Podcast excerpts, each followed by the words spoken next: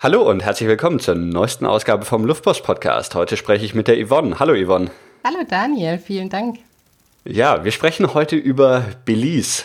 Sagt man überhaupt Belize oder Belize? Schau, da geht schon los. Ich weiß noch nicht mal, wie man das Land ausspricht. Also ich sage immer Belize. Okay, ja, dann nennen wir es heute, heute Belize. Ähm, ich würde vermuten, man spricht da Spanisch und es liegt irgendwo in Südmittelamerika. Das ist aber auch schon ungefähr alles, was ich über das Land weiß. Ja, ja und nein. Also es liegt ja. in ähm, Zentralamerika und zwar zwischen Mexiko und Guatemala. Und mhm. die Amtssprache ist Englisch. Englisch? Ja, hey, das ähm. ist das Schöne. ähm, ist Englisch auch die, dann die Sprache, die, die wirklich alle Leute sprechen oder ist es auf dem Papier die Amtssprache? Und, weil es ist ja doch irgendwie umgeben von spanischsprachigen ja. Ländern. Ja, nee, also spricht wirklich äh, jeder Englisch. In der Schule wird auch Englisch unterrichtet. Ähm, die meisten sprechen aber auch nur Spanisch und sehr viel wird auch Kreol gesprochen. Ah, Kreol ist so, das ist so Broken English. Mhm. Ja, gebrochenes Englisch. Ja. Und ähm, warum, warum spricht man da Englisch, wenn man sonst überall Spanisch spricht? ja, ähm, es ist eine parlamentarische Monarchie, die eben zum Commonwealth gehört. Also das Staatsoberhaupt ah. ist die Queen und deshalb eben auch die Amtssprache Englisch. Okay. Das heißt, die waren irgendwie mal Teil, Teil des äh, britischen Königreichs ja. und sind dann irgendwann unabhängig geworden, wahrscheinlich. Genau, ja. Ah, okay. Cool. Ähm, was was bringt dich nach Belize? ja, also ursprünglich bin ich auf Belize gekommen, da mein Sohn immer letztes Jahr drei Wochen im Urlaub war mit seinem Papa. Und ich dann dachte, so drei Wochen allein daheim, das mache ich nicht. und ich schnorchel für mein Leben gern und hatte Belize daher schon öfters ja, so auf dem Radar, weil es eben das zweitgrößte Riff der Welt hat. Also nach dem Great Barrier Reef in Australien mhm. ist das größte Riff in Belize. Und Amtssprache Englisch hat mich dann eben auch nochmal so überzeugt, weil mein Spanisch ist sehr schlecht. und ähm, ja, so bin ich dann das erste Mal letztes Jahr im August für drei Wochen nach Belize gegangen. Okay, ähm, trotzdem, okay, durch das, durch das Riff ist wahrscheinlich so die Sache, wie man, oder? Weil sonst, ich meine, englischsprachige Länder gibt es noch ja. ein, zwei mehr. Ja, hätte ich vielleicht noch dazu sagen sollen, ich bin totaler Karibik-Fan ah, und ich okay. liebe es aber ganz arg, wenn die Kultur so ein großer Mix ist. Also, ähm, das ist in Belize wirklich der Fall. Da gibt es so viele unterschiedliche Kulturen und das finde ich immer wahnsinnig spannend. Mhm. Ähm, war das dann das erste Mal, dass du in, in der Karibik unterwegs warst oder warst du davor schon irgendwo anders? Ja, also ich war davor mal schon in Curacao, auch drei mhm. Wochen und das war eigentlich so, ich reise immer sehr viel, aber Curacao war so das erste von der Karibik und ja, war damals mein absoluter Favorit und jetzt wurde es ersetzt durch Belize. okay, ähm, für, für drei Wochen warst du das erste Mal da, oder wie? Ja, im August. Aber warst du seitdem dann nochmal da? Ja, und dann bin ich mit meinem, also ich bin zurückgekehrt und das Land ist wirklich der Wahnsinn. Ich habe mich total in das Land verliebt und ich wollte es unbedingt dann auch meinem Sohn zeigen. Es war sowieso geplant, dass wir ähm, zwei, drei Monate Reise gehen. Mhm. Und ähm, ja, dann sind wir eben nach Belize gegangen, zwei Monate. Und zwar oh, wow. vom Oktober, November letzten Wie? Jahres. Das heißt, du warst letztes Jahr gleich zweimal da oder war das ja. im August? Wann, okay. ja. Cool, cool. Ähm, wie alt ist dein Sohn? Mein Sohn ist jetzt drei Jahre alt. Wow, das stelle ich mir auch ähm, spannend vor, oder? Mit einem, mit einem Dreijährigen irgendwie für, für über zwei Monate einfach mal so alles, alles zurückzulassen, in komplett andere Umgebung zu gehen. Ja, also ähm, mir ist das ganz arg wichtig, mit ihm ähm, viel zu reisen, weil ja, ehrlich gesagt, als ich ihn das erste Mal so auf dem Arm hatte, nach der Geburt, war für mich so eins klar, das Wichtigste ist für mich, dass ich ihm einfach zeige, wie wunderschön eigentlich unsere Welt ist. Und dass das echte Geschenk ist, dass wir hier sind. Und ähm, ich möchte jetzt, habe ich auch festgestellt, ich will wirklich, dass er seine offene und neugierige und unvoreingenommene Art ähm, beibehält. Vor allen Dingen auch ähm, fremde Menschen gegenüber. Also das finde ich richtig toll. Mhm. Und ähm, deshalb sind wir letztes Jahr das erste Mal drei Wochen nach Sansibar gereist und ähm, das hat super gut geklappt. Wir haben sehr viel Spaß gehabt. Ihm hat es mega gut gefallen. Und dann habe ich gesagt, so jetzt gehen wir dann auch nochmal ähm, länger auf Reise. Und da ich mir Belize ja dann schon angeschaut habe und ähm, ja, ich habe gewusst, da kommen wir mal zurecht. Ich äh, habe mich da wohl gefühlt und so sind wir dann zwei Monate nach Belize, ja. Aber dann hat, gerade für sein Alter, hat dein Sohn dann ja eh schon auch Reiseerfahrung gehabt, oder? Ja, aber wir haben da wirklich äh, relativ frisch gestartet. Ich muss ehrlich sagen, mhm. ich war so 31 Jahre lang habe ich eigentlich immer mal mit dem Rucksack los wollen und wollte da immer alleine Reise gehen und hatte aber immer Partner, die das nicht so toll fanden und habe mich da dann immer angepasst und erst ähm, ja letztes Jahr habe ich dann gesagt so jetzt aber jetzt geht's los und dann haben wir das gleich ja richtig angegangen. Achso, das heißt aber, das war auch für dich das erste Mal so Backpacking unterwegs dann? Ja, wirklich okay. so das richtig erste Mal Backpacking war mit meinem Sohn in Zanzibar und danach dann mhm. die drei Wochen alleine in Belize und dann eben die zwei Monate waren wir dann auch nochmal so unterwegs, ja. Oh, wow.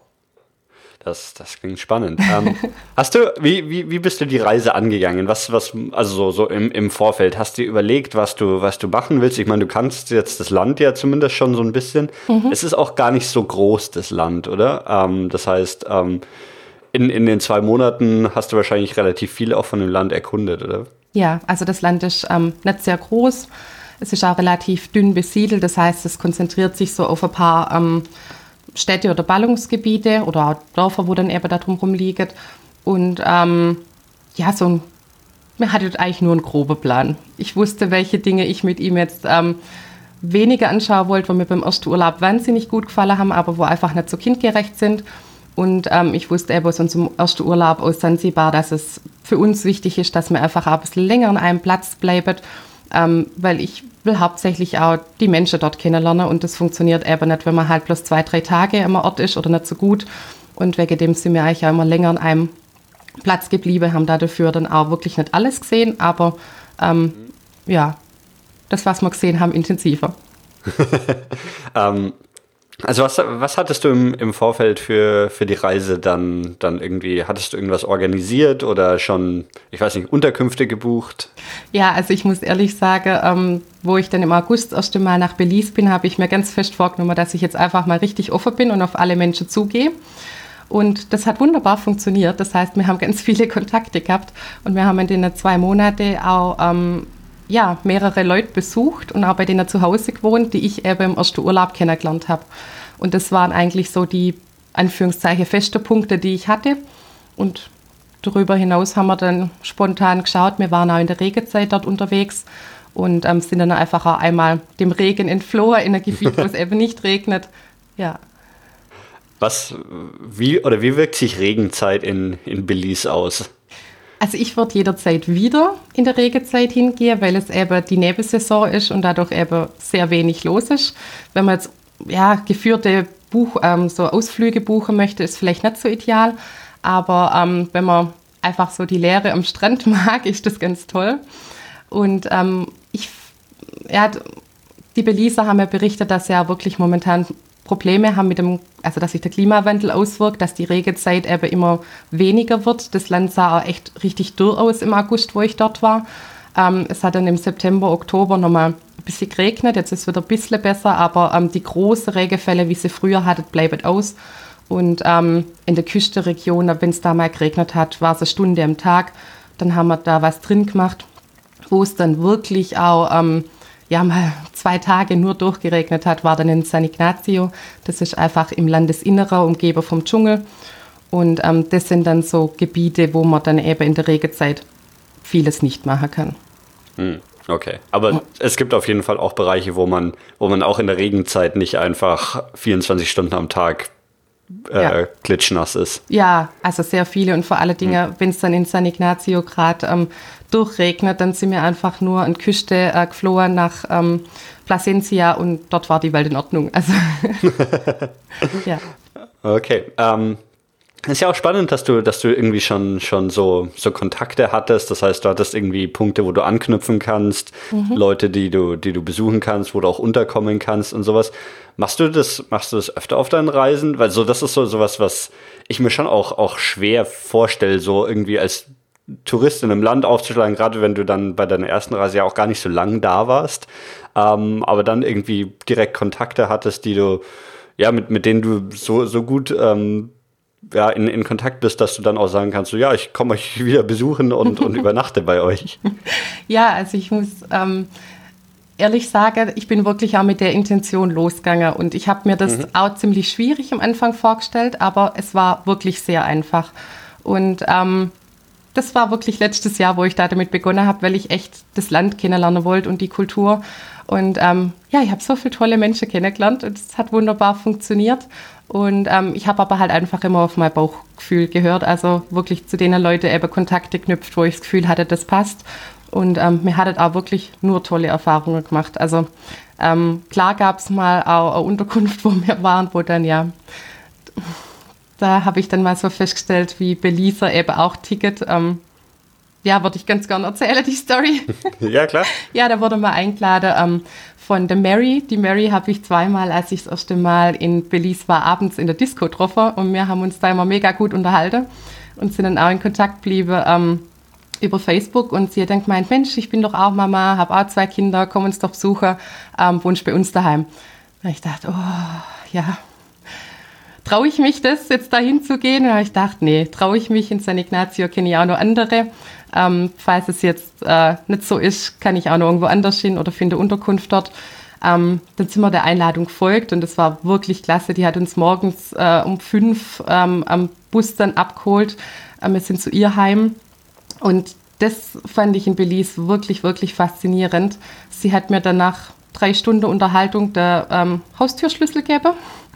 Und sie sind arbeiten gegangen und äh, wir konnten schalten und walten, was wir wollten. Und abends haben wir dann wieder was zusammen gemacht. Also das war wirklich, es war für mich überwältigend, ähm, was mhm. für einen Vertrauensvorschuss wir so oft bekommen haben.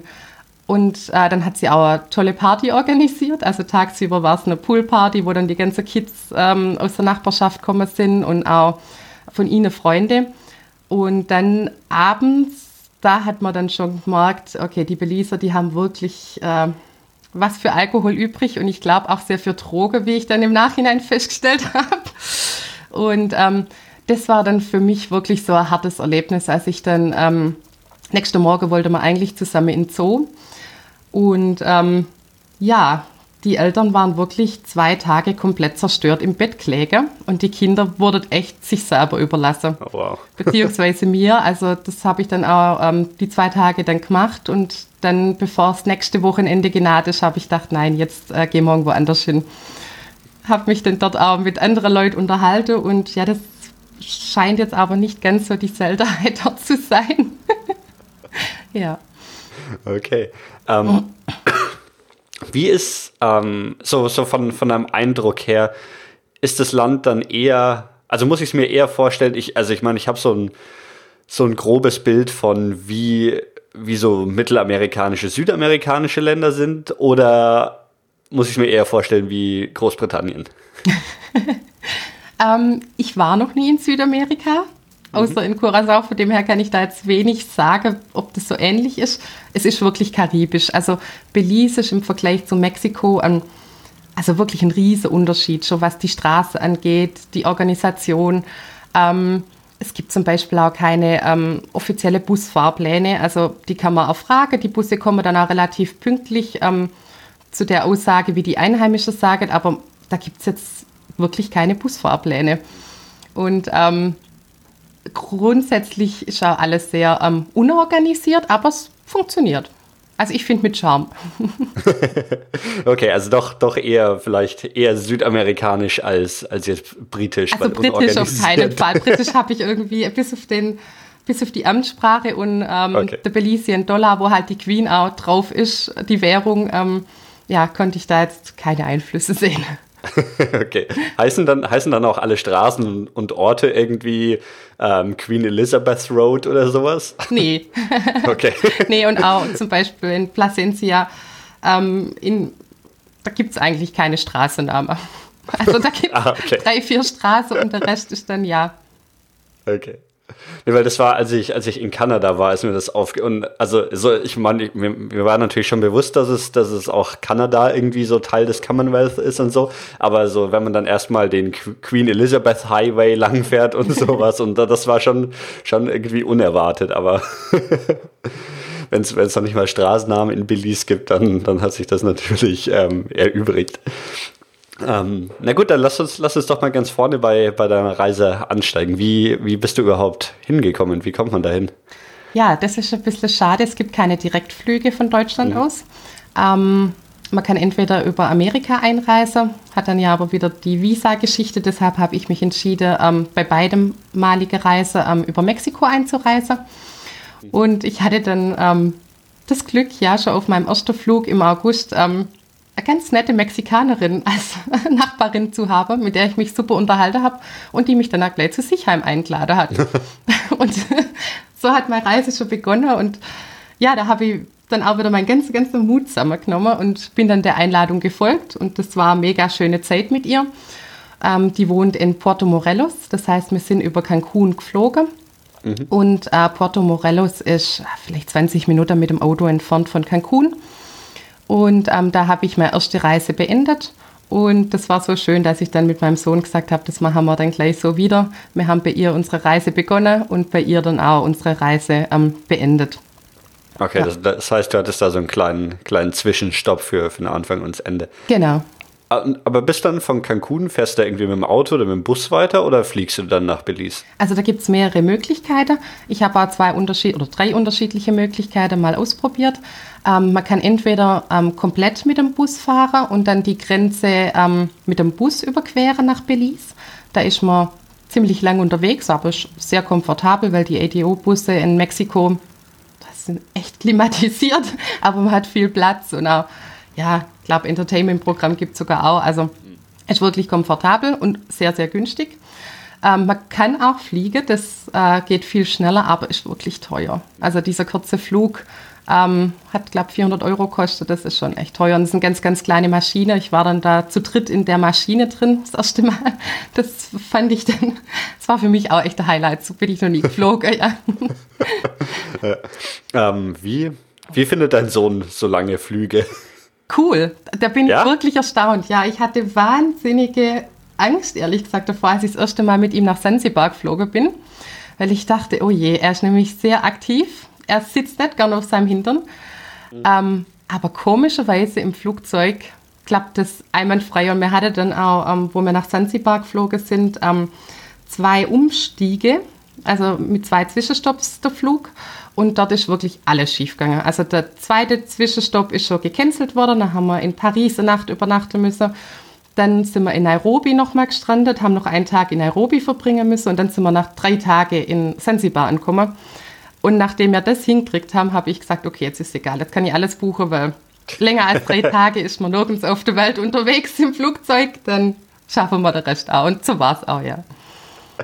ähm, Sorry, dass ich da, da noch so, so weiter nachfrage, aber es interessiert mich einfach oder ich, ich stelle es mir auch einfach super spannend vor. Und ich habe auch tatsächlich schon einige meiner Hörer haben eben auch geschrieben, dass sie mit, mit ihren Familien oder kleinen Kindern unterwegs sind. Deswegen, ähm, deswegen frage ich auch so, so, so ein bisschen danach. Wie ist das für, für deinen Sohn so? Ist der so, ähm, ist es ihm eigentlich egal so, ja gut, ob das Bett jetzt in, in Paris, in Sansibar oder in, ähm, in Belize steht, so wenn ich, wenn ich drin schlafen kann, schlafe ich drin? Oder, oder merkst du schon auch, dass, dass er merkt, so, oh, wir sind jetzt irgendwie wo ganz anders, hier sprechen die Leute eine Sprache, die ich, die ich noch nie gehört habe, vielleicht und sowas. Mhm. Wie, ja, wie macht sich das bei ihm bemerkbar und ja, wie, wie reagiert er drauf? Ja, also mein Sohn ist auch daheim immer so, dass er echt ungern daheim ist. Er liebt es, unterwegs zu sein und immer wieder Ausflüge zu machen. Er ist ganz arg neugierig. Und ähm, was ich aber gemerkt habe, was für uns beide wichtig ist, wir haben einfach ganz feste Routine. Also wir beginnen den Tag immer gleich und beenden den auch immer gleich. Das machen wir daheim so wie im Urlaub eben auch. Mhm. Und ich glaube, das gibt ihm ähm, die Sicherheit. Und ähm, ich bin ja immer bei ihm. Aber ich habe jetzt bei ihm ähm, gerade als wir das erste Mal in Zanzibar angekommen sind, habe ich gedacht, oh je, jetzt sind wir bei Nacht angekommen. Ich wollte eigentlich bei Tag ankommen. Als wir aus dem Flughafen raus sind, sind wir sofort umzingelt worden von ähm, Taxifahrern, die natürlich die, die Taxifahrt aufschwatzen wollen. Und es sind natürlich alle schwarz und äh, wir sind halt weiß. Dann habe ich gedacht, jetzt bin ich mal gespannt, was mein Sohn macht. Und er hat aber sein Faustin gehalten und hat jedem High Five gegeben oder so Ghetto Faust gäbe. Also er hat da wirklich überhaupt keine Berührungsängste. Ja, mhm. das ist echt klasse. Und ähm, wir haben unsere feste Struktur, das gibt ihm halt und ähm, mhm. ja. Okay, cool. Ähm, ja, es ist wahrscheinlich auch, auch wirklich so, so ein bisschen charakterabhängig, aber so dann, dann ist ja dann dein Sohn wirklich auch für, für diese Abenteuer gemacht. Ja. Klingt zumindest so. Gut, also dann sind wir, sind wir in ähm, Cancun und du, du hast irgendwie die, die ersten paar Tage dann, dann in diesem Vorort oder was auch immer es von, von Cancun ähm, ist verbracht. Und dann, dann es auf mit dem Bus nach, nach Belize. Wie lange fährt man da? Oh, da muss ich mich jetzt hm, sieben, acht Stunden okay. dann bis zur Grenze. Ja. Und dann gibt es aber die Möglichkeit, dass man entweder mit dem Bus, also eigentlich weiterfährt. Bei uns hat es leider nicht so geklappt, weil uns hat man dann in Mexiko in Chetumal, das ist so Grenzstadt, dort erklärt, heute ist Sonntag, heute fährt doch kein Bus nach Belize. und ich so, okay, und jetzt? Dann haben wir uns echt ein Taxi genommen und sind dann über die Grenze gelaufen. da haben uns dann in Belize nochmal ein Taxi genommen. Aber ja, wir sind angekommen, war abenteuerlich. Oder man kann eben ähm, mit der Fähre dann von Chetumal übersetzen nach San Pedro oder nach Kikalka. Hm. Brauchst du, wenn du so lange dort bist, brauchst du irgendwie ein Visum oder kannst du da im deutschen Pass einfach kommen und, und zwei Monate verbringen? Ja, also man braucht ein Visum, man muss es dann auch einmal verlängern. Das war aber wirklich überhaupt kein Problem. Also das hatte ich innerhalb von einer halben Stunde dann auch verlängert gehabt. Mhm. Okay, cool. Ähm, ja, was, was war so das Erste, was du in, in Belize gemacht hast? ja, also ähm, als ich alleine unterwegs war, habe ich als allererstes mal ähm, mir die Inseln anguckt, eben zum Schnorcheln. Mhm. Und da würde ich voll gern von einer kleinen Insel erzählen, weil das war für mich das absolute Highlight meiner ersten Reise. Es gibt nämlich äh, eine ganz kleine Insel, die heißt Tupaco Key. Ähm, die ist so 250 Meter mal 120 Meter. Also okay, wirklich klein. Sehr, sehr klein, mit 20 Einwohnern. Und da gibt es doch tatsächlich ein Airbnb. und ähm, also die Insel, das war wirklich der Wahnsinn, weil da konnte man vom Strand aus schnorcheln gehen und ich habe jeden Tag so viele Stachelrocher und Adlerrocher und auch mal einen Hai gesehen. Ähm, also wesentlich mehr wie Menschen und äh, der Airbnb-Host hat einen da auch wunderbar verpflegt. Das ist ein Kreole, der es liebt zu kochen und äh, da hat man dann lauter landestypische Gerichte gekriegt. Also es war wirklich, das war echt mein Highlight von der ersten Reise, ja. Okay. Ist es dann wirklich so, wie man sich Karibik vorstellt? Weiße Strände, blaues Meer, total klar und, und wirklich alles so wie aus dem Urlaubsprospekt? Ja, das ist eben auch gerade Auswirkung vom Klimawandel. So war das immer. So ist es auch in vielen Bereichen noch. Aber sie haben mittlerweile echt auch große Probleme mit Korallenabsterben und auch mit Seegras. Also wie auch in der Küste in ähm, Mexiko ähm, in Puerto Morelos. Das ist der Wahnsinn, wenn man sieht, was da für Berge an Seegras ähm, angeschwemmt wird. Und ähm, die kommen da wirklich mit LKW und ganz große Gerätschaften, um die Strände irgendwie zu säubern. Und ähm, ja, die Leute dort haben wirklich Angst, dass der Tourismus aufgrund von dem einbricht, ja. Wie viele Touristen sind so in, in Belize? Also, ich meine, lässt sich natürlich schwer, schwer irgendwie beziffern, aber ähm, bist du so die Ausnahme und, und die Leute dann, gerade wenn du auf dieser kleinen Insel zum Beispiel bist, sagen so, oh, ein Tourist ist da? Oder bist du so einer von, von irgendwie 10.000, die über die Insel laufen an, an irgendwie einem Tag? Ja, also ähm, es ist schon touristisch. Es gibt aber jetzt einfach auch Gebiete, wo noch nicht so touristisch sind. Ähm, der Massentourismus ist aber sicherlich dort noch nicht angekommen. Es gibt da keine so große All-Inklusiv-Hotels oder ähnliches. Ähm, ich finde es das hat, macht für mich auch das Land wirklich aus, dass es noch, da ganz viele, die als Backpacker unterwegs sind oder dann eben in so kleinere Hotels, aber dann auch zum Essen wirklich rausgehen ins Städtle. Also das fand ich sehr schön. Okay. So, also war, war diese kleine Insel so dein, dein erster, erster Anlaufpunkt, dein, dein erster Stop ähm, in, in Belize? Ähm, nee, das war mein Highlight der ersten Reise. Ah, okay. Entschuldigung. nee, okay, okay, kein Problem. Und das ist so, gibt es viele so, so Inseln? Weil Belize selber ist ja, ist ja schon, schon Festland ne? und hat aber eine Küste und ähm, Gibt es dann auch noch viele Inseln, die, die zu dem Land gehören? Ja, es gibt unzählige Inseln und ähm, gerade San Pedro und Kikalka sind auch touristische, ja, absolute Spotlights. Die kennt eigentlich ähm, jeder. Dort gibt es auch wirklich viel dann Party-Life. Ähm, aber so kleine Inseln, wo eben keine äh, Resorts drauf sind, ähm, habe ich wirklich nur die eine Insel gefunden. Ich habe auch mit dem Airbnb-Host gesprochen. Also er hat gemeint, er ist wirklich der Einzige, ähm, der auf so einer kleinen Insel ähm, ja, was für Backpacker anbietet. Deshalb ist das mhm. echt was Besonderes.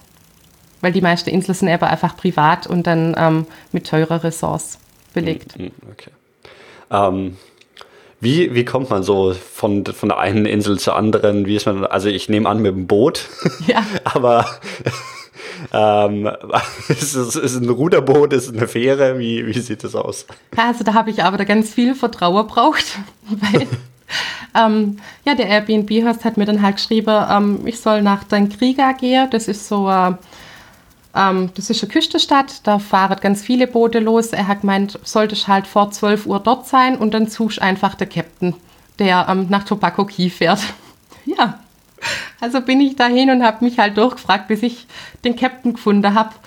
Und ähm, ja, das war dann, der Captain war nämlich gerade nur in einem Restaurant und hatte vor sich die wirklich fast leere Rumflasche und hat gemeint, er braucht noch kurz und hat sie dann noch vollends leer gemacht. Ja, aber er war ein super Captain. Er hat nicht nur mich nach Tobacco Key gebracht, also es ging 30 Minuten mit dem Schnellboot, sondern er hat dann auch noch Delfine gesehen, hat dann abgedreht, wir haben nur Delfine angeschaut und dann ist er erst wieder zurück auf der Kurs, ja. Okay. Ähm, ja, ich glaube, ich glaub, wir, wir gehen einfach so, so ein bisschen durch, durch irgendwie die Geschichten und Orte, die du so auf, auf der Insel erlebt hast. Ähm, ich weiß nicht, was ist, sollen wir chronologisch vorgehen oder magst du einfach ein paar von, von deinen Highlights erzählen? Ich möchte einfach so, so ein bisschen so einen Eindruck von dem Land kriegen, ein bisschen von deinen, deinen Erlebnissen hören. Ähm, Ja, vielleicht würde ich einfach gar nochmal zurückswitchen jetzt zu der ähm, Anreise mit meinem Sohn Louis dann, weil ähm, da sind wir dann eigentlich sonst die anderen Highlights alle nochmal durchgegangen, wo ich quasi von der Reise auch hatte. Und zwar sind wir dann ähm, von Chetumal mit dem Taxi ja dann und zu Fuß und dann weiter mit dem Taxi ähm, nach Corozal. Corozal ist so ähm, ja, eigentlich ein Expat-Städtchen ähm, nahe der Grenze zu ähm, Mexiko. Das war so unser erster Zwischenstopp, weil ich ah, dachte, nach so langer Busfahrt, dann braucht mein Sohn zuerst mal noch ein bisschen zum sich akklimatisieren. Und ähm, ja, da haben wir uns dann so ein bisschen die Gegend angeschaut und dann sind wir auch der Einladung nach San Ignacio gefolgt und waren dann dort, ähm, ja, wie lange waren wir in San Ignacio? Ich glaube anderthalb Wochen und dann sind wir eben aufgrund von den Regenfällen ähm, geflüchtet. ähm, wenn es regnet, ist es dann, ist es trotzdem heiß? Also du warst das, was Oktober, November war so die, der Zeitraum, in dem du da warst. Wie, wie ist es so von den Temperaturen und auch ist es irgendwie so eine extreme Luftfeuchtigkeit dann dort? Ja, ähm, also ich finde die Temperatur und mein Sohn auch immer recht angenehm. Mir möge die Hitze und meistens hat sie um die 30 Grad. Es gibt auch mal echt heißere Tage, wo es dann vielleicht auch mal 34, 35 Grad hat. Aber ähm, also für uns war es gut handelbar. Es ist jetzt in San Ignacio, ähm, wo eben umgeben ist vom Dschungel wesentlich heißer, wie wenn man ähm, am Küstenort ist, eben aufgrund vom Wind. Ähm, aber das war jetzt für uns ähm, kein Problem. Was eher dann ein Problem ist, ist eben, dass ähm, die Moskitos, wenn es regnet, natürlich auch ähm, mehr da sind. Und wir waren auch dort, wo eben gerade Denkezeit ist. Da ist natürlich wichtig, dass man halt darauf achtet, dass man sich schützt, ja. Okay. Ähm, und was, was, was erlebt man da so? Also ist man, lebt man dann, also gerade wenn, wenn du so, so dann irgendwie Leute, die du kennengelernt hast, besuchst, ähm, und dann vielleicht auch so ein bisschen außerhalb der Städte bist, wo so der, der Tourismus in Belize ähm, stattfindet. Was, wie, wie sieht so ein, so ein Ort aus? Was, was ist da los? Sind das Städte oder sprechen wir von irgendwie kleinen, kleinen Dörfern mitten im Dschungel? Ja, also es ist ähm, unterschiedlich. Wir waren eigentlich meistens eher in so kleinere Dörfer. Und ähm, unser Hauptaugenmerk war einfach also die Leute kennenzulernen. Und ähm, ja, wir haben immer ganz offene Leute kennengelernt. Unsere Tage sahen dann so aus, dass wir einfach mit denen zusammen Zeit verbracht haben. Wenn die jetzt arbeiten waren, haben wir einfach einen kleinen touristischen Ausflug gemacht, sind dann mal zur Ruine gefahren oder haben ähm, unser, was war das, ähm, Iguana-Aufzuchtstation angeschaut. Dann haben wir die Sache gemacht und... Ähm, was, was, was sind Iguana? Ein Iguana? Du kennst keinen ja. Iguana? Nee. Nein. nee, was ist das? Das sind Echsen. Ah, okay. sind, sind diese große Echse, ähm, die äh, so ein bisschen ähnlich wie ein Chamäleon, nur die Augen haben sie nicht. wie soll ich jetzt Iguana beschreiben? Ja, ja, ja okay. Es hätte jetzt alles sein können, von irgendwie einem Fisch zu einem Lama. Zu, nein, nein, nein, nein, nein, Reptilien, okay. Echsen.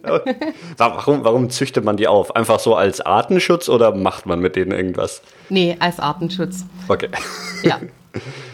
Was, was, was trifft man sonst noch für Tiere? Das, das klingt ja schon mal ähm, exotisch auf jeden Fall. Ähm, was, ja, was für Tiere siehst du in dem Land? Ja, also ganz viele Vögel. Das ist auch wirklich toll, wenn man dann so ein bisschen abgelegen ist und ähm, morgens aufwacht. Das ist ohrenbetäubend, muss man echt sagen, was da dann abgeht.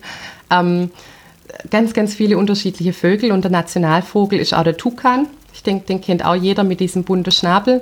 Und da hatte man echt auch das Glück, den mehrmals zu sehen, aber das ist ein recht scheuer Vogel. Also den sieht man dann, aber ähm, der ist dann auch gleich wieder weg. Ähm, ja, Skorpion habe ich mal noch gesehen, gespürt. Gespürt? gespürt, ja, aber war ein harmloser. Also nach einem Tag war es dann wieder in Ordnung. Oh, wow. aber, muss, man, ähm, muss man da aufpassen wegen so gefährlichen nein. Tieren in irgendeiner Form?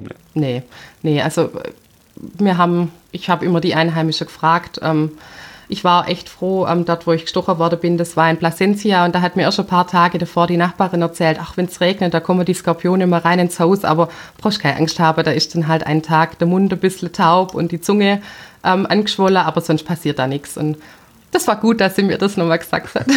Ach, krass, das ist aber dann gar nicht, gar nicht an der Stelle, wo, wo du gestochen wurdest, sondern die, die Auswirkung ja. ist dann im Mund. Ja, also die Stelle tut weh, wie wenn man halt von einer Biene gestochen wird. Aber ähm, ja, das Taubheitsgefühl ist dann im Mund. Ah, krass. Krass, okay. Ähm, und dann habt ihr einfach immer irgendwie Ausflüge zu lokalen Sehenswürdigkeiten unternommen oder sowas tagsüber. Ja, und wo wir jetzt dann zum Beispiel in San Ignazio waren, ähm, ja, die Mary, die uns selber eingeladen hat, der war es auch wichtig, dass sie uns selber so die ganze Familie mal vorstellt. Dann sind die Freunde vorbeikommen und dann hat der eine Freund natürlich gleich gesagt, komm, wir machen nur einen Ausflug zusammen, da ist so ein tolles Naturreservoir in der Umgebung, lass uns dort einen Tagesausflug zusammen hinmachen und so haben wir dann eigentlich unsere Tage dort ähm, verbracht, ja. Okay. Ist es, ähm, wenn, wenn dein Sohn dabei ist, ist es dann nochmal einfacher, irgendwie mehr Leute kennenzulernen? Ähm, Teilweise ja, weil er ist da wirklich so ein bisschen so ein Herzensöffner, glaube ich. Er strahlt dann alle an und er quatscht auch mit jedem, die verstehen ihn natürlich nicht. Am Schluss konnte er so, so die Standard-Englisch-Sätze konnte aber mhm. ähm, das ist dann, ja, schon nochmal was und halt auch vor allen Dingen, ähm, man bekommt ganz leicht Kontakt zur Familie und das ist natürlich mhm. echt schön. Also auch wenn wir irgendwo am Strand mal waren oder irgendwo im Restaurant waren, ähm, ich habe aber darauf geachtet, dass wir uns immer in die Nähe von irgendwelchen Kindern hinbegeben und dann war das immer. Hat sich das eigentlich immer gleich so ergeben, dass er sich riesig gefreut hat, gespielt hat und ich hatte auch mal jemand, um mich zu unterhalten und ja. Okay. Hat er auch mal gesagt, so, warum sprechen ja alle eine andere Sprache oder ich will wieder, ich will wieder nach Hause? Gab es so, so Heimweh-Ausbrüche bei ihm? Nein, äh, bei ihm gibt es eher den Ausbruch, dass er Englisch lernen möchte. Also ja. er, wir lernen jetzt zu Hause ab und zu Englisch weil er das ähm, ja, möchte. Hm. Na gut, ich kann mir auch vorstellen, dass natürlich, wenn man es wenn man's erlebt hat, so ist auch eine ganz andere Motivation. Ne? Irgendwie so, dann kann ich mich mit den Leuten dort unterhalten. Während sonst, wenn, wenn du, wenn du noch nie jemanden getroffen hast, der Englisch spricht, ist natürlich die Motivation wahrscheinlich auch ein bisschen, bisschen schwieriger. Ja, wobei ich wirklich, ähm, da sieht man, wie intelligent Kinder eigentlich sind. Die brauchen wirklich keine Sprache, um sich zu verständigen. Mhm. Ähm, es war selten, dass er mal komisch und gesagt hat, Mama, ich will das jetzt sagen, bitte helf mir, wie sage ich das? Ähm, normalerweise haben die Kinder das einwandfrei ohne die Sprache hinbekommen. Ja. okay. Ähm, cool. Ja, lass, lass uns auch ein bisschen über, über irgendwelche Ausflüge sprechen, über Sehenswürdigkeiten. Was waren so, was waren so deine, deine spannendsten, spannendsten Sachen, die du gesehen hast? Ja, also in San Ignacio ähm, sollte man sich unbedingt noch äh, Mountain Pine Ridge anschauen. Das ist so ein Naturreservoir, wo eben ähm, Pinienwälder sind. Und das ist wirklich atemberaubend. Also man kann auch, ähm, glaube gebuchte Ausflüge dorthin machen oder so Ausflüge in so kleine Touristenbüros buchen. Und ähm, da fährt man dann echt über die übelste Holperstraße zwei, zweieinhalb Stunden. Aber dann ist man wirklich in der Wildnis und ähm, überall hat es dann Wasserfälle und ähm, ja, wunderschöne Landschaft. Also das war wirklich, wirklich klasse. Und die Einheimischen gehen dann dort auch oft, ähm, also die, wo es sich leisten können, weil der Sprit wirklich teuer ist.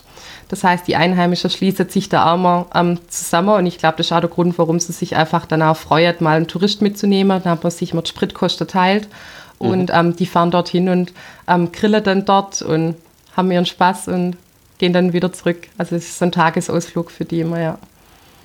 Und das ist so Wasserfall im Dschungel oder ja. wie? wie? Okay. Mehrere Wasserfälle und dann kann man da wirklich schwimmen gehen, muss dann da aber auch ähm, richtig klettern, um, um dann da an die Wasserbecken hinzukommen.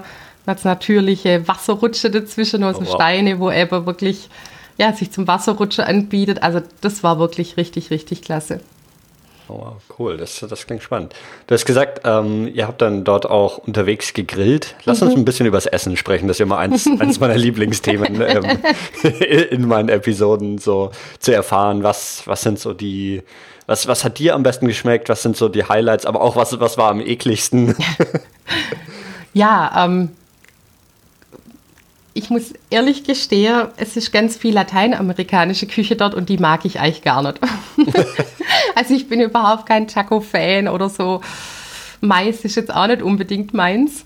Mhm. Ähm, ich habe dann wirklich immer eher so die Küche genossen, wo dann eher so aus der Karibik kommt. Also in ähm, Belize gibt es auch noch ähm, eine kleinere Bevölkerungsgruppe, die heißt Garifunas.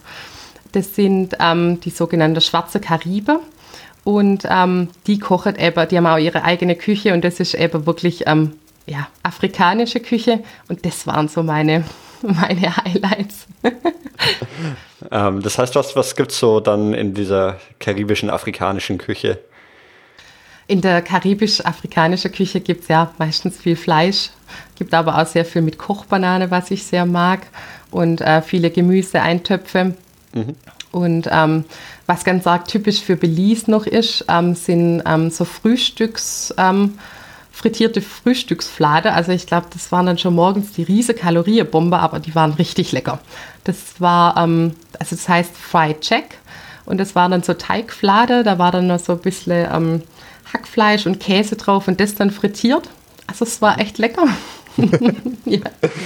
Okay. Gibt es auch, gibt's auch viel so Seafood und Fisch und sowas, wenn es an der Küste liegt und ja. generell so ein, ja? Ja, ja, also in der Küstenregion ja und zum Beispiel auf der kleinen Insel, wo ich vorher berichtet habe von Tobacco Key, ähm, der Airbnb-Besitzer hat auch vorab geschrieben, du kannst nur zu mir kommen, wenn du Fisch und Meeresfrüchte isst. Mhm. Weil das gab es wirklich zum Frühstück, zum Mittagessen und zum Abendessen. Aber ich hatte dort echt zum Frühstück Lobster, mittags dann Muscheln und abends Fisch. Also okay. das war echt klasse. Dort gibt es ganz viel. Aber wenn man jetzt in San Ignacio ist, ähm, ja, dann ernähren die sich hauptsächlich von Hühnchen, Reis, Bohne. Bohne, Bohne, ja. Bohne, Bohne, Bohne. ja. Gibt es wenigstens verschiedene Bohnen, irgendwie weiße Bohnen, schwarze Bohnen oder auch immer nur die, die gleichen Bohnen? Eigentlich die rote Bohne, ja, das okay, war's. Ja. Aber das essen die äh, Belizer jeden Tag, Reis mit Bohne, ja. okay. Ähm, wie bist du so, wie bist du so, also ich meine, du, du warst ja doch dann irgendwie viel so durch das, durch das gesamte Land unterwegs. Mhm. Ähm, wie, wie bist du da unterwegs? Ich, ich habe immer noch keine so gute Vorstellung auch, wie groß das Land überhaupt ist. Ist mhm. da eh irgendwie, ist man nie länger als eine Stunde unterwegs, weil, weil es so klein ist oder ist man doch länger unterwegs? Ja, also das Land ist äh, 23 Quadrat, äh, 23.000 Quadratkilometer groß. Ähm, und wenn man mit dem Bus unterwegs ist, dauert das schon relativ lange, weil eben das sind, also die Straßen sind sehr schlecht ausgebaut. Es mhm. gibt eigentlich nur zwischen der großen Hauptstädte asphaltierte Straße und aber auch die sind wirklich ähm, nicht gut ausgebaut und die Busse, die sind echt ein Erlebnis. Also die Busse sind wirklich richtig, richtig uralte Busse, wo dann richtig schön laut die Reggae-Musik rauskommt und ähm, die Sitze wirklich überall ähm, offen sind und aber super Stimmung in den Busse, aber man braucht wirklich sehr lange, um von A nach B zu kommen. Und ähm, wir haben uns meistens mit Busse bewegt, aber ähm, wir haben auch mal eine große Strecke dann mit dem Taxi gemacht, weil ähm, die Busverbindungen halt auch sehr schlecht aufeinander anpasst sind. Also ähm, manchmal muss man sonst wirklich irgendwo übernachten, um dann an den Küstenort zu kommen. Und das wollte ich dann ähm, in dem einen Fall eben nicht. Dann kann man auch ein Taxi nehmen. Ähm, ja. Und weil du anfängst mal, also die, die Reise von, von Mexiko ist dann so im voll klimatisierten Reisebus, aber dann im, im Land selber ist es, ja. ist eher, eher chaotisch und auch deutlich langsamer unterwegs dann. Also es ist wirklich ein richtig großer Unterschied zwischen Mexiko und zwischen Belize. das hätte ich mir vorher, bevor ich nicht dort gewesen wäre, nie vorstellen können, dass das so ein riesiger Unterschied auf einmal an der Landesgrenze gibt. ja. Ja, okay. Ähm, du hast ja du hast schon erwähnt, dass das, dass das Benzin relativ teuer ist. Mhm. Ähm, wie, wie ist so das im, im Land für, für dich als Tourist? Ist es, ist es schon auch teuer oder, oder ist es, ich meine, man kennt es ja so, so aus so ein paar Regionen, dass es für, wenn man, wenn man jetzt irgendwie in, in Deutschland Gehalt verdient, dass es dann vergleichsweise billig ist. Wie, wie ist das in Billis? Ja, es ist schon sehr teuer. Ähm, ich es war wirklich, glaube ich, das erste Mal, dass ich vom Urlaub zurückkomme und als ich dann in Deutschland einkaufe war, dachte ich, Mensch, ist das günstig. Ja, okay. ja, also so diese Supermärkte und so. Es ist einfach, Nahrungsmittel ähm, sind nicht günstig dort. Mhm. Also deutsches Niveau oder je nachdem, wo man dann eben auch ist, wirklich ähm, deutlich teurer, weil eben, ja, das Straßennetz ist nicht gut dort. Das heißt, für die sind die Transportkosten auch echt hoch. Mhm. Ja. Ist dann, ähm, gibt es dann aber so die billige Alternative Reis und Bohnen, ja, die, die es genau. dann immer irgendwie trotzdem super günstig gibt, aber wenn du jetzt irgendwie, weiß ich nicht, im, im Supermarkt halt irgendwie Obst und Gemüse kaufen willst, dass das dann irgendwie genau. teurer ist. Ja, mhm. also das, ich finde, das hat, haben wir dann auch ganz, ganz oft gesehen. Ähm, also auch ein Drittel von der Bevölkerung dort lebt unter der Armutsgrenze und das hat man echt gesehen. Die haben ähm, Reis und Bohnen gegessen und haben ihre Hühner selber züchtet. Ähm, wenn man jetzt aber in den Supermarkt geht und ähm, mal nur Joghurt und frische Milch, also ich habe am Anfang, da ich, bin ich fast vom Glaube abgefallen, habe ich frische Milch gekauft. Ich glaube, ein Liter, 9 Euro.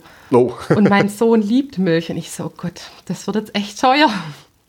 Und dann gut, nach ein paar Tagen habe ich dann festgestellt, okay, es gibt auch noch versteckt Haarmilch, die ist wesentlich günstiger.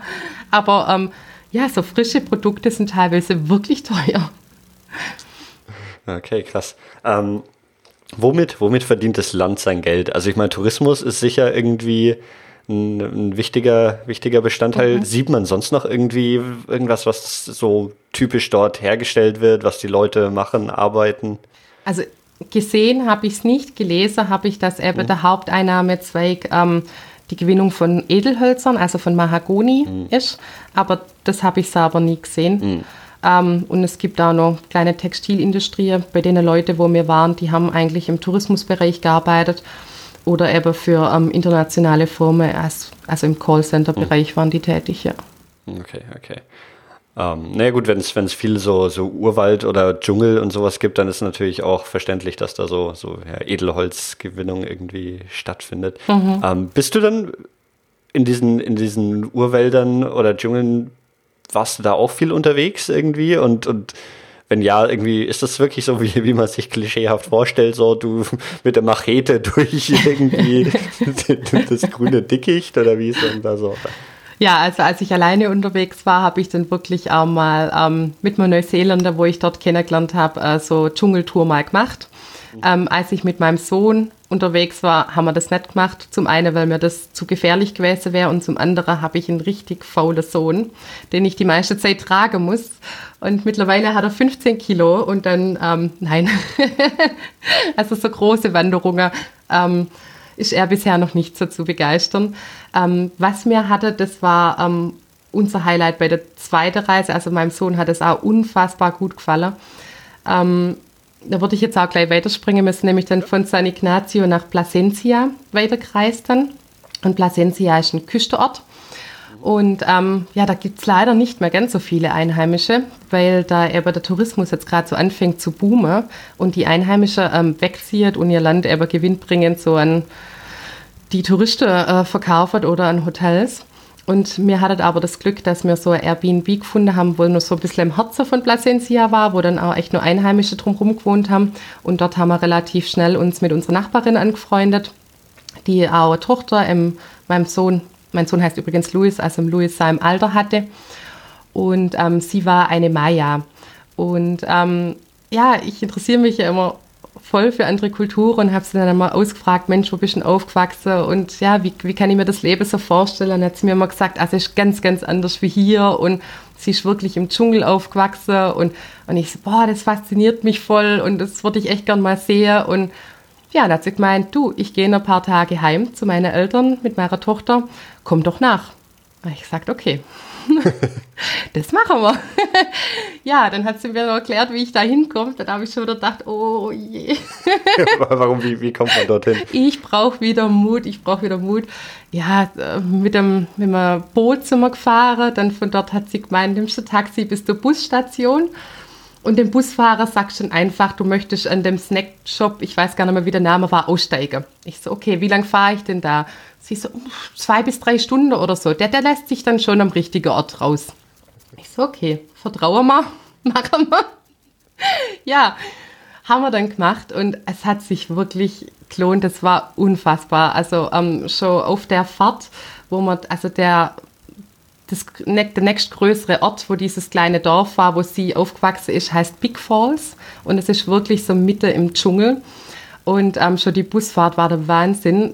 Auch mein Sohn, der immer sonst sehr aktiv ist und immer irgendwie was spielt oder, oder, mit, oder irgendwie im Bus unterwegs ist, ist wirklich andächtig am Fenster gesessen und hat richtig gestaunt über, über die grüne Weide. Also das war echt atemberaubend. Und dann sind wir dort angekommen und ja, sie ist dann schon am Straßenrand mit ihrer Tochter zusammengestanden und hat auch gewunken, damit der Bus auch ja anhält. Und es war echt klasse. Und dann sind wir da ausgestiegen, haben eine kleine Wanderung gemacht und dann waren wir echt im Paradies. Also das war wirklich der Wahnsinn. Und da haben wir dann ähm, zwei Tage verbracht. Und ähm, äh, es war echt, das war für uns absolut schönste Erlebnis. Und da ist mir echt wieder bewusst geworden, dass ähm, Komfort mir echt nicht wichtig ist. Also das waren Hütte. Ähm, es gab eine Toilette im Dschungel, so Plumpsklo. Mhm. Ähm, Strom gab es da jetzt auch nicht immer. Die haben am offenen Feuer noch gekocht. Es gab einen Wasserhahn, wo man dann, ähm, ja, nebendran war dann so provisorische Dusche mit so einem Vorhang. Und, aber das war wirklich, ähm, der Wahnsinn, da in Mitte von dem Grün zu sein und abends die ganze Glühwürmchen, das war echter Wahnsinn. Morgens dann die Vögel, die einen geweckt haben. Überall sind die Hühner noch rumgerannt. Also das war, das war richtig, richtig schön, ja. Wie groß war das Dorf ungefähr? Wie viele Leute haben da ungefähr gelebt? Ähm, also das sind mehr immer so kleine Siedlungen. Also ähm, das waren vielleicht so sieben, acht Hütte, wo dann da direkt beieinander gestanden sind. Und ähm, sie hat dann auch gesagt, hier wohnt mein Onkel und hier, also ich glaube, das ist alles nur Family dann hier. und äh, das war wahrscheinlich dann, ähm, wenn, wenn, die, die haben wahrscheinlich auch nicht so oft irgendwie Gäste aus Europa bei sich nee. übernachten. Ne? Das war dann nee. wahrscheinlich, warst du dann irgendwie die große Attraktion für, genau. für die nächsten da, da, Tage. Das sind dann auch alle gekommen, genau. Das sind alle gekommen und haben sich mal so die zwei Deutsche da angeschaut. ja. Aber es war, es war wirklich richtig schön und ähm, äh, die Nachbarin heißt Abigail, der ihr Mama war wirklich so eine herzensgute ähm, Frau, die hat so richtig Wärme ausgestrahlt und die hat dann ja, uns da bekocht und war, war richtig begeistert auch davon, mir einfach so die einfachen Dinge zu zeigen, weil ich habe dann versucht, die Wäsche zu waschen. Ähm, also die hat es immer im Fluss dort wirklich noch. Und als sie mir dann zuguckt hat, wie ich die Wäsche gewaschen hat, hat sie gemeint, oh Gott, also ich zeige dir jetzt mal, wie man Wäsche wäscht. Und dann habe ich jetzt mal gelernt, wie ich an einem Stein am Fluss oh. Wäsche wasche. Ja. Und das hat mir dann auch einfach nochmal so gezeigt, wie man die Tortillas richtig macht. Und äh, da durfte man mithelfen. Mein Sohn fand es auch mal ganz klasse, eben da zu sehen. Und er durfte noch helfen, die Hühner zum Fangen. Und ja, es war, war richtig schön. Und äh, die Family war sehr, sehr offen und ähm, war ganz arg interessiert, wie, ja, was wir so erlebt haben auf unserer Reise und wo wir eigentlich herkommen. Und ja, die haben uns auch ganz viel so ja, über ihren Alltag erzählt. Und Sprechen die dann auch alle Englisch, obwohl sie irgendwie jetzt quasi dann ja doch Einheimische oder halt quasi, ja, wie sagt man, Natives sind? Ja, also ähm, durch das, dass die eigentlich alle im Tourismusbereich ähm, tätig sind von der Kinder, sprechen alle Kinder Englisch und die Mama spricht auch Englisch. Ähm, wenn sie sich untereinander unterhalten, benutzt sie aber Catchy, das ist eine Maya-Sprache. Sie sprechen aber auch alle Kreol, weil eben sehr viele äh, ja, Kreolen dort sind. Also das sind echt Sprachgenies. Mhm. Die Mama spricht auch noch Spanisch, weil sie auch spanische Freundinnen noch hat.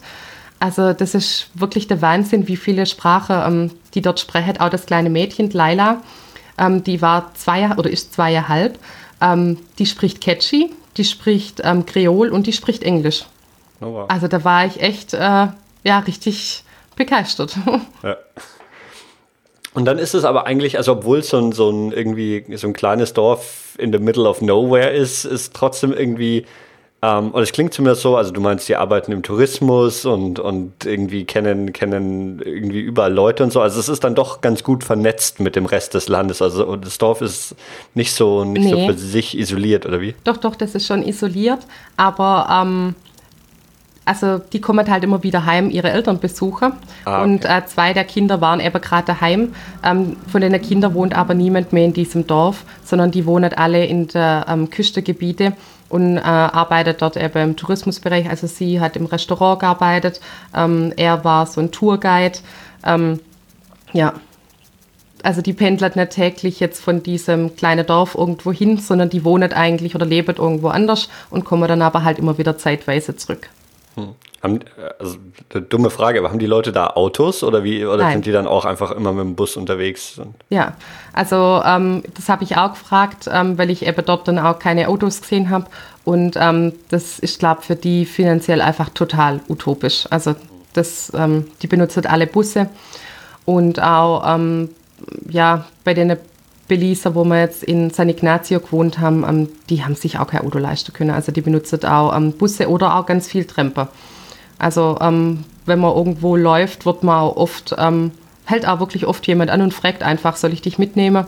Auf also ohne, ohne dass, dass du irgendwie ja. einen Daumen rausstreckst, sondern ja. die sehen einfach, oh, da ist jemand unterwegs, den ja.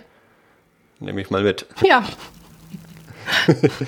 Hast du da, hast du da, ich meine, man, man, man sieht ja schon, dass, dass du keine, keine Einheimische bist. Ähm, hast du hast dann da Vor- oder Nachteile? Hm habe ich da Vor- oder Nachteile? Also ich muss ehrlich sagen, ähm, ich hatte nie eine schlechte Erfahrung gemacht, ähm, bin aber jetzt auch nicht auf jedes Angebot, wo man mir so unterbreitet hat, eingegangen. aber ähm, ich hatte jetzt nicht das Gefühl, ähm, dass jetzt, oh, Touristin, auf die stürzen wir uns. Also das war wirklich nur in der Touri-Hochgebiete, wo sie ihre Souvenirs verkaufen wollten, aber ansonsten wirklich nicht. Und es gibt da echt einen großen Kulturmix dort. Ich bin, also wenn ich dann dort bin, auch relativ dunkel und ähm, nee, also ich wurde auch ein paar Mal als Belizerin auch okay. gedacht, weil da gibt es auch viele Weiße einfach. Also die Belizer haben sogar einen eigenen Begriff für die Europäer, die ähm, mittlerweile dann ähm, Einheimische sind, also die Staatsbürgerschaft haben, die nennen sie alle Redskin. Das fand ich auch irgendwie ganz weil nett. Sie, weil sie immer Sonnenbrand haben, oder? Ja, ich, ich habe gedacht, wo, wo die mir immer von, ja, du bist zukünftige Redskin und dann andere ja schon Redskin. Und ich gedacht, also jetzt muss ich irgendwann mal nachfragen, weil Redskin hat für mich irgendwie sowas mit indigene Vorfahren, hätte ich jetzt gedacht, mhm. so Rothaut ja. im Deutschen. Ja. Und sie so, nein, nein, das sind einfach ähm, Weiße, die eben ähm, belizianische ähm, Staatsbürgerschaft haben. Und auch die Hälfte von der Bevölkerung in ähm, Belize sind äh, sogenannte Mestizen. Und ähm, die haben Europäer und äh, indigene, Vor indigene Vorfahren. Also die sind auch wirklich hell. Hm, okay, okay. Ähm, bist du auch mal in irgendwie brenzliche Situationen gekommen, gerade mit deinem, mit deinem Sohn irgendwie, wo du gedacht hast, oh, ich muss hier, muss hier irgendwie raus oder Nein. das hätte ich besser nicht machen sollen oder irgend sowas? Nein, Nein. Nö, gar nicht. Nein, wirklich keine einzige brenzlige Situation oder Situation. Also es gab eine einzige Situation, wo wir uns echt unwohl gefühlt haben. Ähm, es war wirklich, äh, da hat er mit Kindern am Strand gespielt in Hopkins. Und ähm, das war echt die einzige Situation, die man so hatte. Also es waren schwarze Kinder, Garifuna-Kinder. Und das hat der Papa dann gesehen, der ist aus dem Haus rausgestürmt und hat, also aus der Hütte, und hat seine Kinder ähm, zurückgerufen. Und mein Sohn hat es dann gar nicht verstanden, ist dann zuerst nur Richtung hinterher gelaufen und dann ist der richtig wütend geworden. Also ähm, die dürfen nicht miteinander spielen, hat er mir dann gesagt. Und ich habe dann zuerst mal versucht, ihn nicht zu grüßen und hat er mich dann aber gleich mit der Handbewegung so weggeschickt. Also das war wirklich das erste Mal, ähm, wo mir so ja, Rassismus gespürt haben, muss ich ehrlich sagen. Und mein Sohn war dann auch, der war richtig, richtig traurig und hat mich immer wieder gefragt, was war jetzt da gerade los und was war, warum. Und dann habe ich es ihm dann auch irgendwann erklärt. Und ähm, es war für ihn irgendwie echt auch schwer zu begreifen. Und äh, ich habe mich aber wahnsinnig gefreut, weil er mir einfach das dann wiederholt hat, was ich ihm vor ich glaube, zwei Jahre oder so mal erklärt habe, dass er mir mal in Deutschland im Wartezimmer gesessen. Und er meint, da ist ein schwarzer Mann, da ist ein schwarzer Mann. Und ich sage, ja, ich sehe es. Und jetzt? Und er sagt mir, warum ist der schwarz? Warum ist der schwarz? Dann habe ich ihm mal gesagt, das ist doch schön.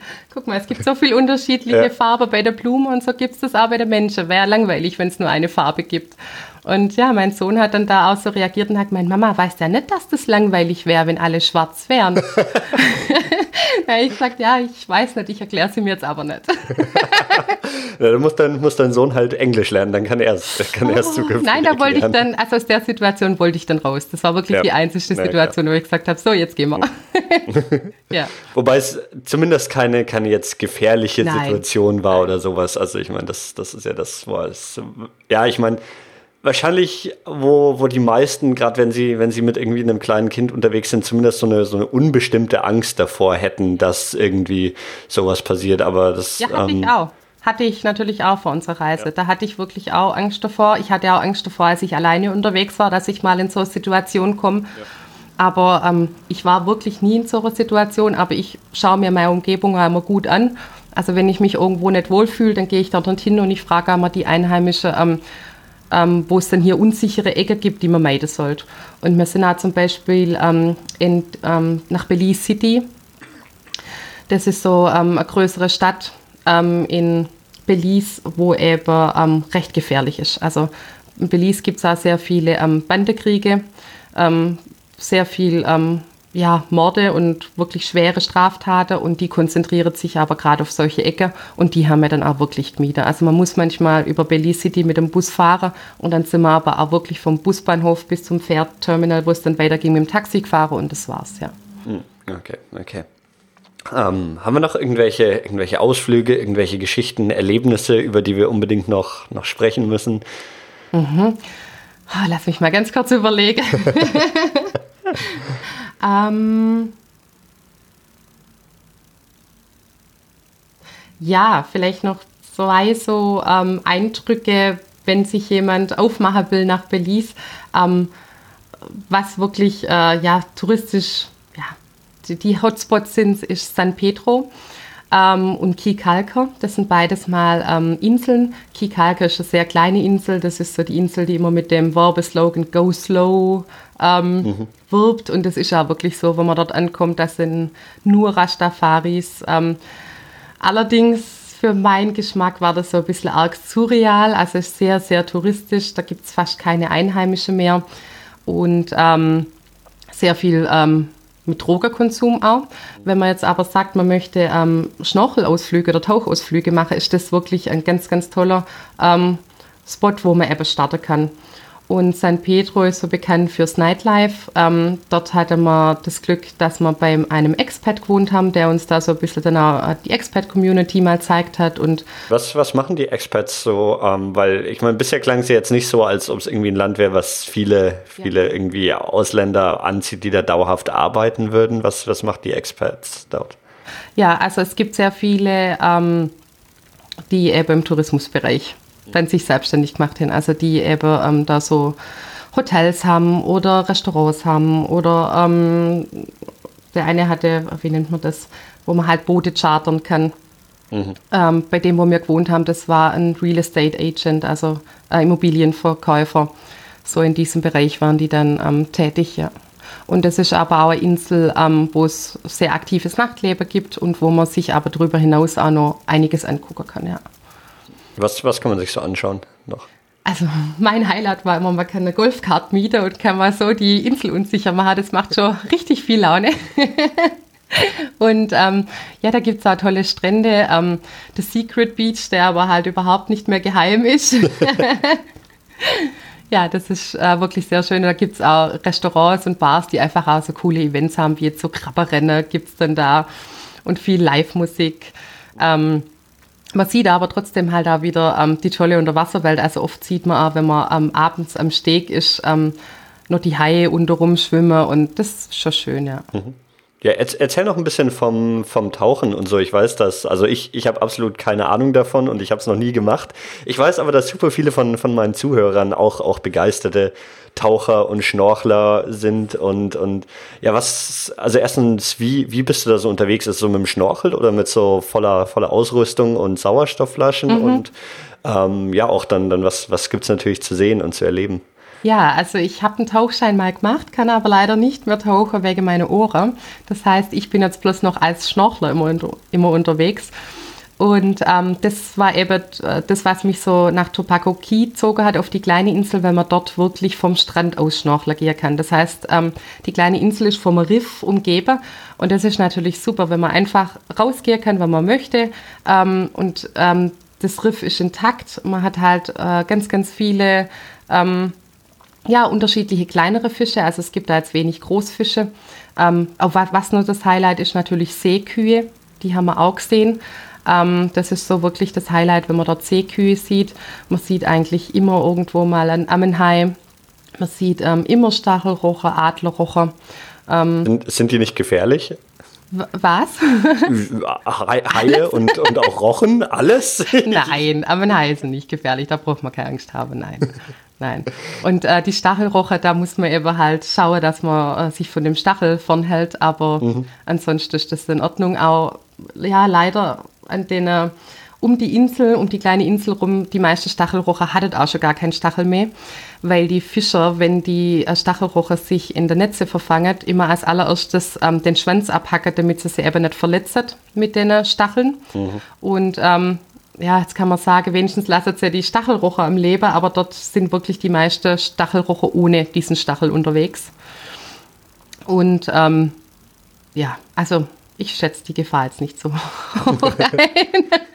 Und wenn, wenn, man dann, wenn man dann da so am Schnorcheln ist, ist das wirklich so die, die bunte Findet Nemo Unterwasserwelt mit irgendwie bunten Fischen und, und allem drum und dran? Ja, also man hat wirklich farbefrohe Fische. Das Riff ist nicht so farbefroh, also das ist mhm. eher ähm, eintönig, aber es ist wirklich, sobald man den Kopf unter Wasser hält, ist man eine andere Welt, ja. Also für mich ist das Sommer, da kann ich dann Stunden verbringen, weil das für mich wirklich wie in so eine andere Welt eintauchen ist.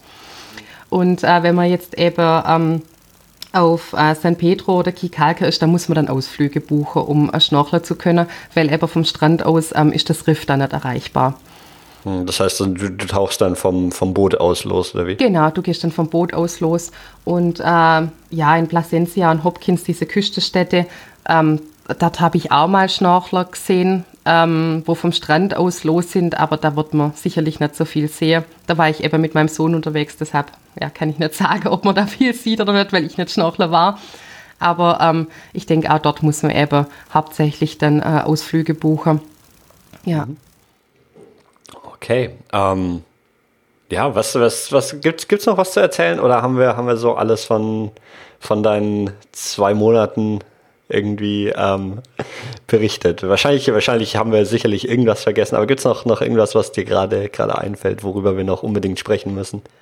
Nein, was ich aber noch unbedingt gerne loswerden möchte, ist, ähm, ja, falls jemand, so wie ich damals, dann da sitzt und sich überlegt, oh, ich möchte eigentlich so, so gern reisen gehen und ich traue mich aber nicht alleine mhm. mit meinem Kind, macht's. Traut's euch. Ähm, ich habe damals auch den Mut bekommen, eben über Podcasts, die ich mir angehört habe, ähm, mhm. dass ich es einfach mal ausprobiere, ob das was für uns ist.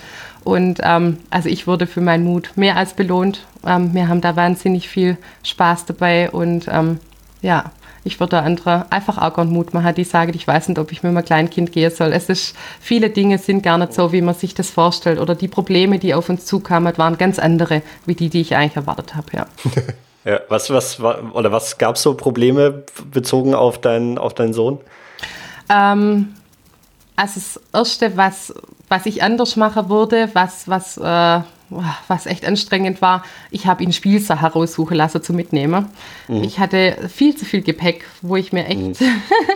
wo, wo echt zu schwer war und er hat die Spielsache eigentlich wirklich nicht oft benutzt, weil er natürlich dann dort vor Ort mit der Kinder gespielt hat. Ähm, und Probleme war, ähm, habe ich relativ dann schnell festgestellt, dass mein Sohn eben länger an einem Ort bleiben möchte und auch, ähm, dass mir ähm, einen Rückzugsort braucht.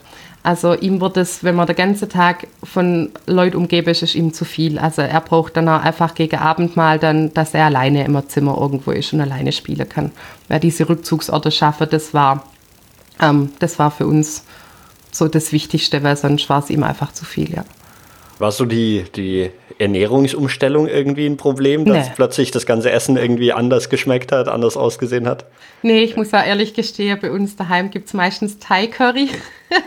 okay, dann. ich habe im Urlaub dann auch bei den Leuten, wo wir waren, drei, vier Mal Kässpätzle gekocht, damit die die deutsche Küche mal noch kennenlernen. Also also im Urwald über dem äh, offenen Feuer Kässpätzle. hat das funktioniert oder hattest du einen Spätzlehobel dabei? Nein, ich hab, hatte ich natürlich nichts dabei. Ich hatte äh, so ein Brett und habe dann mit dem Messer die einzelnen ja. Spätzle geschafft. Ja, sah, sah natürlich auch wirklich nicht perfekt aus, aber sie haben sich mal vorstellen können und da war mein Sohn dann, oh, Kässpätzle. ja. Wann gibt es endlich wieder Reis und Bohnen? Ja, ja, also er ist ein Reisfan, von dem her hatte mir ja? da wirklich okay, gar keine Probleme. ähm, und jetzt andersrum, seit, seitdem ihr wieder zurück seid, sagt er, wann, wann fliegen wir das nächste Mal nach Belize? Ja. Oder, ja, ja, er sagt, wann gehen wir wieder reisen. Okay, was, was, oder sagt er, was, was ihm am meisten abgeht oder was, was ihm fehlt? Ja, also ihm ähm, gefällt es einfach, neue Sachen zu entdecken. Mhm. Das ist auch, ähm, wenn wir daheim irgendwo sind, so ein Ausflug, wo er noch nie war, ist für ihn immer viel spannender, wie wenn wir irgendwo hingehen, wo er schon war.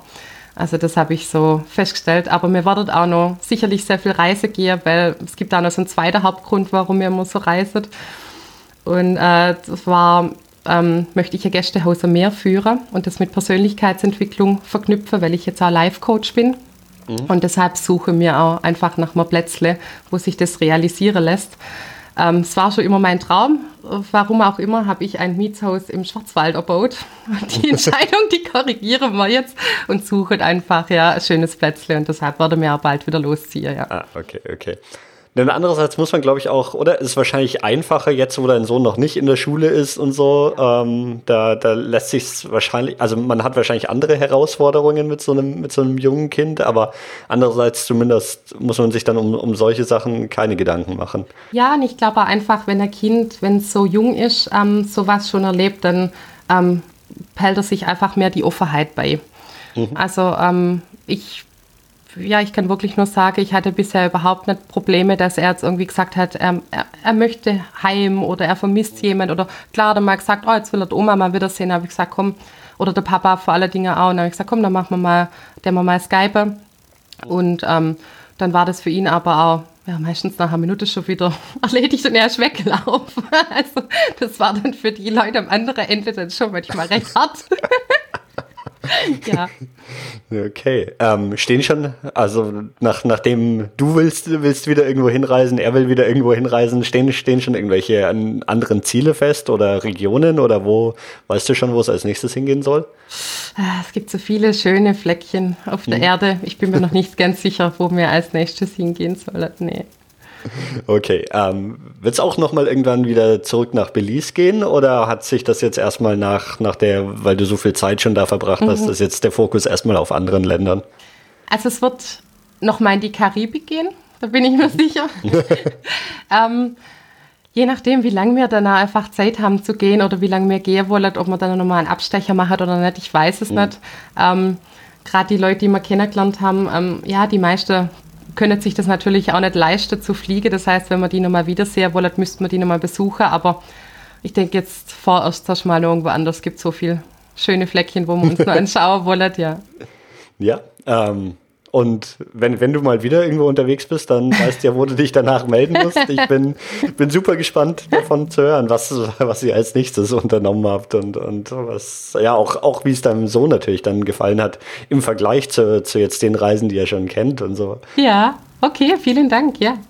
ja, cool. Ähm, dann ganz vielen Dank, dass du dir die Zeit genommen hast, ähm, uns allen von, von deiner Reise er zu erzählen. Ich fand es fand super spannend und, und bin auch froh, dass, dass wir, ja, wie gesagt, ich hab, wir haben schon öfter mal irgendwie Eltern geschrieben, von die, die irgendwie mit ihren Kindern auch sowas vorhatten, aber sich irgendwie eben auch nicht so sicher mhm. waren, so, ähm, ja, und eben gerade dieses, dieses Unbestimmte, was, was du jetzt gar nicht erfahren hast, so dieses, oh, ist das nicht gefährlich in irgendeiner Form, gerade wenn man jetzt in, in Ländern unterwegs ist, die, ja, wo eben die, die Infrastruktur vielleicht nicht so gegeben ist, wie man es irgendwie jetzt aus, aus Deutschland ähm, mhm. gewohnt wäre und so, aber ich glaube, ich glaube, du hast, hast da schon ganz vielen Leuten irgendwie, oder kannst ganz vielen Leuten helfen, so, so ein kleines bisschen mehr Mut zu geben und, und hast gezeigt, dass es zumindest bei dir quasi überhaupt kein Problem war. Und das ja, finde find ich super spannend zu hören. Ja, das hoffe ich. Also ich glaube wirklich, wenn man auf die Menschen offen und respektvoll zugeht, dass man genau dieses Verhalten dann auch zurückbekommt. Und ähm, so haben wir das durchweg erfahren, ja. Ja, alles klar. Gut, dann ganz vielen Dank und äh, bis zum nächsten Mal. Tschüss. Vielen Dank, Daniel. Tschüss.